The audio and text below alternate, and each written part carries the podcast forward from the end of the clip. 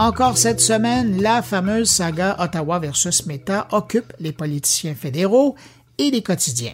Et parmi les gens qui suivent le dossier avec intérêt, il y a Rémi Aboussoine, ex-producteur web des nouvelles chez TVA, aujourd'hui directeur général numérique et communication chez Attraction. Et euh, dans ses passe-temps, je vous dirais chargé de cours à l'UQAM en communication numérique et gradué de Sciences Po en gestion des médias et du numérique. Il a un regard assez complet sur la question et j'avais le goût que vous le connaissiez et que vous puissiez entendre pour remettre les choses en contexte dans cette histoire. Je lui ai lancé l'invitation, il a accepté, alors le voici. Bonjour Rémi Boussoine. Bonjour Bruno Guglielminetti. Très heureux de te retrouver. Je te suis sur LinkedIn, notamment dans tes publications euh, que je trouve toujours euh, pertinentes, intéressantes. Ça fait longtemps que toi, tu œuvres dans le domaine des médias mais médias slash aussi médias numériques. Et euh, j'étais curieux de t'entendre sur cette histoire-là là, qui fait la manchette depuis euh, quelques semaines maintenant au sujet du gouvernement canadien euh, qui évidemment veut passer sa loi et de l'autre côté, les réactions de Facebook et de Google. Celui qui réagit le plus, c'est Facebook. Alors, j'étais un peu curieux de te voir euh, cette semaine dans un texte que tu publiais euh, sur euh, LinkedIn. Tu disais le bras de fer entre Facebook et le gouvernement canadien continue de faire couler beaucoup d'encre. Est-ce que Meta ira jusqu'à retirer le contenu des médias canadiens? C'est quoi ton idée là-dessus? Ben, écoute, on parle du projet de loi C-18 euh, donc, le gouvernement canadien qui euh, s'inspire de ce qui s'est fait ailleurs dans le monde auparavant. Euh, on pense au gouvernement français, au gouvernement australien. On sait que la dernière décennie a été très difficile pour les médias traditionnels qui ont vu leurs revenus chuter, etc.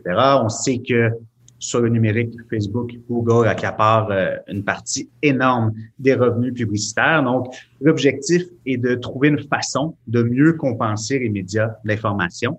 Euh, qui euh, ont été en crise pendant, pendant très longtemps. Et donc, le gouvernement, avec le C-18, euh, demande aux géants du numérique, mais là-dedans, on parle surtout de Facebook et de Google, euh, de négocier des ententes à la pièce avec des entreprises de presse canadiennes euh, pour réinvestir euh, des millions de dollars. Euh, donc, euh, et puis après ça, mais ben, c'est ça. Du côté de Facebook et de Google, ils disent que tout ce projet de loi part d'une mauvaise prémisse. Il y a des gens qui estiment que Facebook, Google doivent des centaines de millions de dollars parce que grâce au contenu des médias, ils engrangent des profits monstres, etc.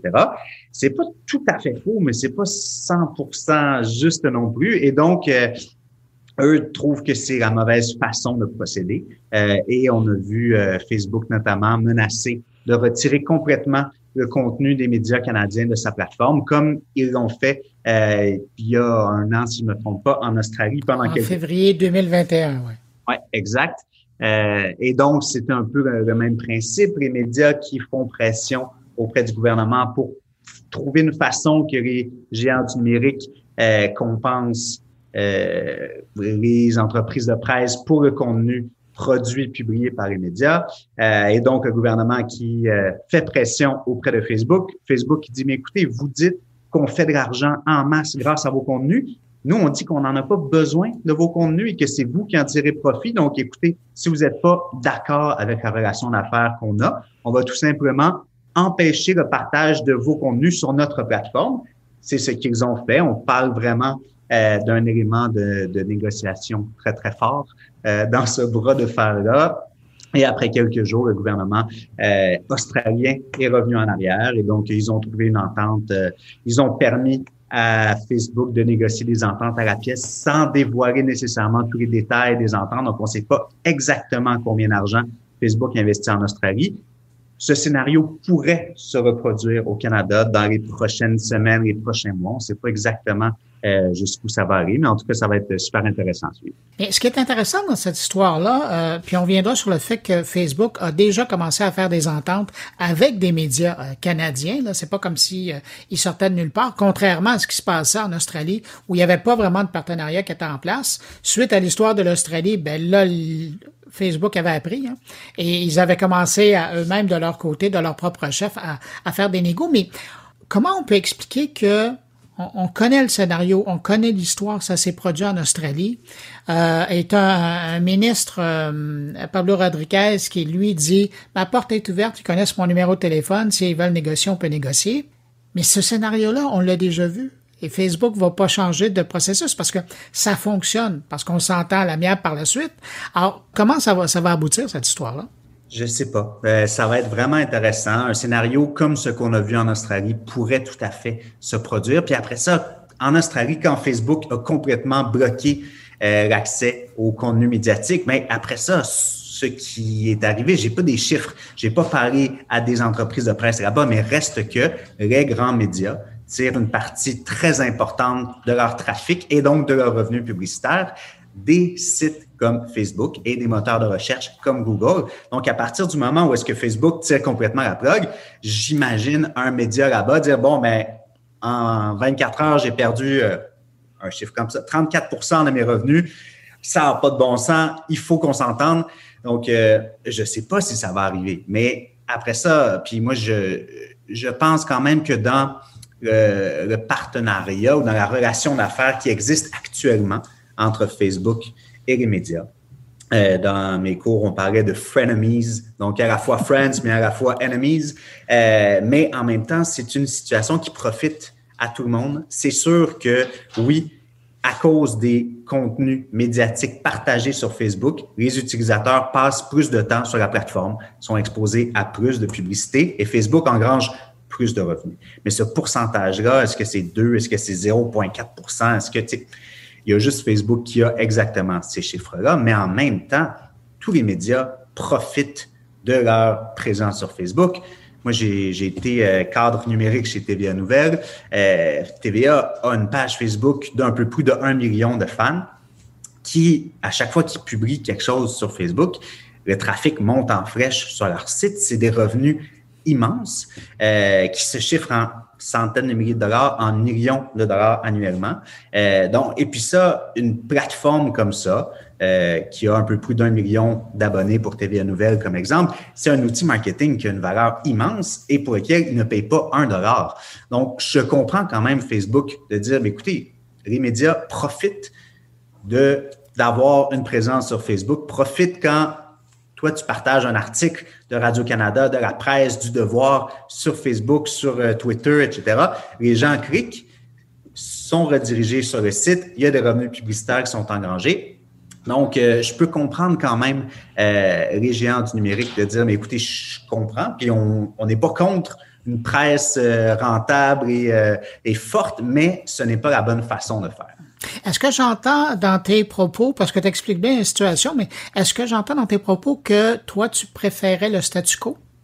Je ne préférerais pas le statu quo. Je pense euh, notamment, puis encore une fois, je ne suis pas un, spécialiste de la fiscalité des grandes entreprises internationales, mais je pense que le gouvernement doit trouver une façon que les géants du numérique paient leur juste part d'impôts sur les revenus engrangés au Canada et qui devrait prendre une partie de ces millions de dollars-là et de les redistribuer aux médias.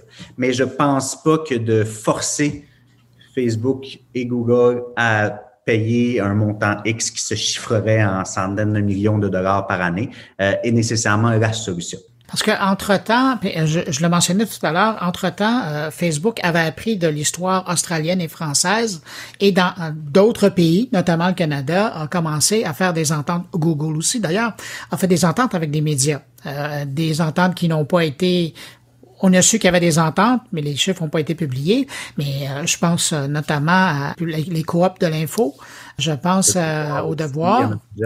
Ben c'est ça. Puis tous ces gens-là étaient les premiers à sortir avec un large sourire. Alors on présume que euh, ils, ont senti qu'ils étaient aussi gagnants dans cette histoire-là.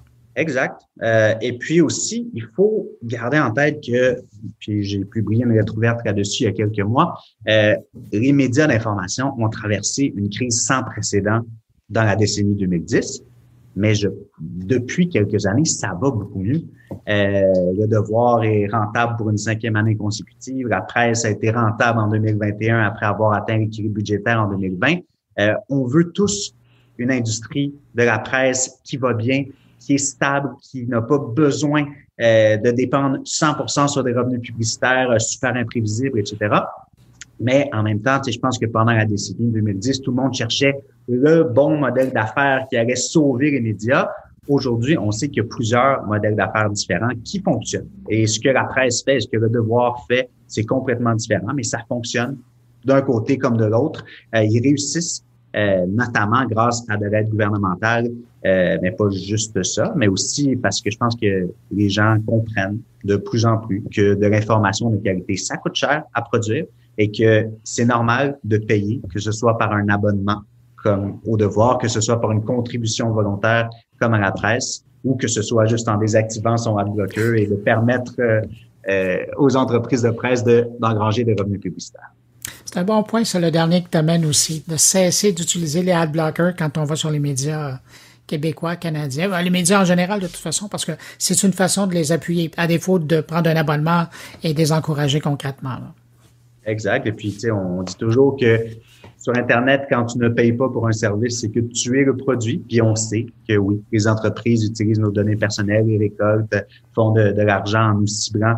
Euh, mais c'est un peu la même chose pour le lien entre les médias et Facebook et Google. À partir du moment où TVA, Radio-Canada, la presse ne payent pas pour utiliser Facebook qui leur permet euh, d'engranger des revenus immenses, ben c'est comme ça, c'est eux le produit. Euh, donc, écoute, je ne sais pas exactement ce que ça va donner au cours des prochaines semaines. Euh, je pense qu'il faut trouver une façon que les géants du numérique contribuent davantage à l'industrie médiatique. Je ne pense pas que la façon qui est prise actuellement, qui est envisagée, soit nécessairement la bonne. Mais dans tous les cas, ça va être très, très intéressant à suivre au cours des prochaines semaines. Rémi Bouchouane, c'était un petit bonheur que de t'entendre et de t'accueillir dans mon carnet. Euh, je rappelle aux gens euh, que qu'ils peuvent te suivre notamment sur LinkedIn et que tu publies justement ces réflexions, comme tu le disais, lettres ouvertes, mais aussi euh, à l'occasion des coups de gueule, mais aussi des, des réflexions, question de nous faire avancer dans nos réflexions dans le monde du numérique, particulièrement dans le monde des médias. Merci d'avoir partagé ta réflexion avec nous, puis je te dis à la prochaine. Ben, ça fait plaisir, Bruno. À très bientôt.